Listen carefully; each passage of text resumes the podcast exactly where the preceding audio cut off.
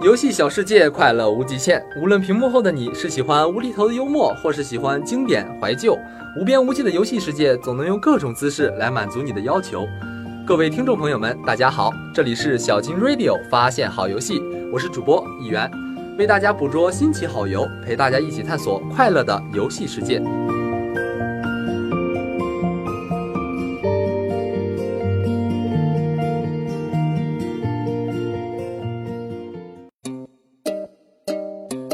震惊！国内外炉石主播纷纷退游，DOTA 二正经主播沦为异类，这背后究竟是人性的扭曲，还是游戏的沦丧？这两天呢，一元看直播发现了一个神奇的现象，不管是国内主播还是国外主播，也不论是炉石主播还是别的什么游戏主播，通通开始不务正业，放着原本该播的游戏不播，不约而同的在直播标题里写明下棋。然后跑去玩另外一款游戏，甚至为了多播一会儿这款游戏，主动延长直播时间。究竟是什么游戏竟能有如此魅力，能如此快速的席卷直播间，成为直播间的泥石流？严格来说，这不是一款新游戏，而是一款经典游戏《DOTA 2》的一个游戏 mode，名叫《DOTA 自走棋》。这个游戏模式一经上线就火爆至极。小小的棋盘瞬间占领了各大直播平台主播的直播封面，甚至原本正常打 DOTA 二的主播都沦为了异类，得在直播标题中标明不是下棋。这款 MOD 崛起的速度之迅猛，不可谓不令人咋舌。DOTA 自走棋一月四号正式上架 DOTA 二的创意工坊，到今天为止，一共也不过两个月多一点的时间，而订阅人数已经超过了六百万。游戏同时在线人数更是夸张，最高的一天人数峰值是六十多万，而 DOTA 二当时的在线人数一共也不过一百万，相当于三分之二的 DOTA 玩家都在游戏里下棋。于是呢，玩家们把自走棋和更加根正苗红但已经凉得差不多的 DOTA 题材卡牌游戏 Artifact 做了比较，并戏称自走棋才是真正的刀牌。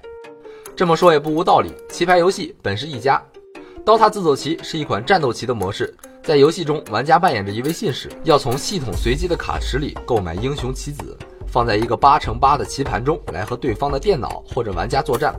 不过，从各位玩家体验后的反应看来，与其说这个像是下棋，倒不如说像是在打麻将。在 DOTA 自走棋中，三个相同的棋子可以生成一个更高级的棋子，有点像是麻将里的碰。三缺一，准备升星就像是听牌。而且，DOTA 自走棋的卡池是玩家们共享的。某个英雄你买走了，别人就买不到了，这就更像是打麻将了。在这方面看来，游戏要求玩家不能只自闭的凑自己的阵容，还得时时刻刻看别人的阵容。如果对方凑到了一些还不错的配合，就得试着买点他需要的棋子，妨碍对方升星，不让对方胡牌。这么一看，和其他同类游戏的获胜全看运气相比，自走棋的博弈深度自然高了一个档次。作为一款战棋游戏，DOTA 自走棋根本不需要操作。棋子们自己会战斗，玩家只需要考虑阵型的安排。这个模式作为单人游戏，也不用担心被队友坑到。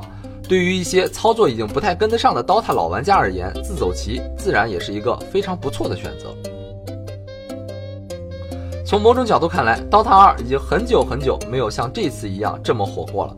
这一切呢，还是得感谢巨鸟多多。巨鸟多多开发出了自走棋这么一个模式，所以让 DOTA 2再度回归热度巅峰。或许我这么讲会有一些玩家不太喜欢听，但 DOTA 二有一点点凉的人气，确实被自走棋一下子带回来了很多。总结一下，将游戏尽量简单化、特点明显化、玩法休闲化，是自走棋成功的关键因素。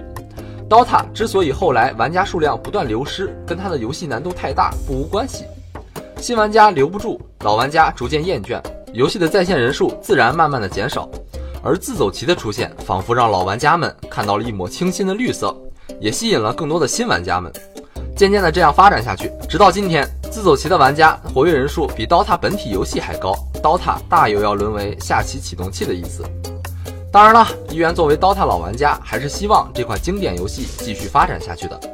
但下棋是真的有意思，所以一元在这里就祝刀塔二下棋本体游戏两开花，请大家多多关注。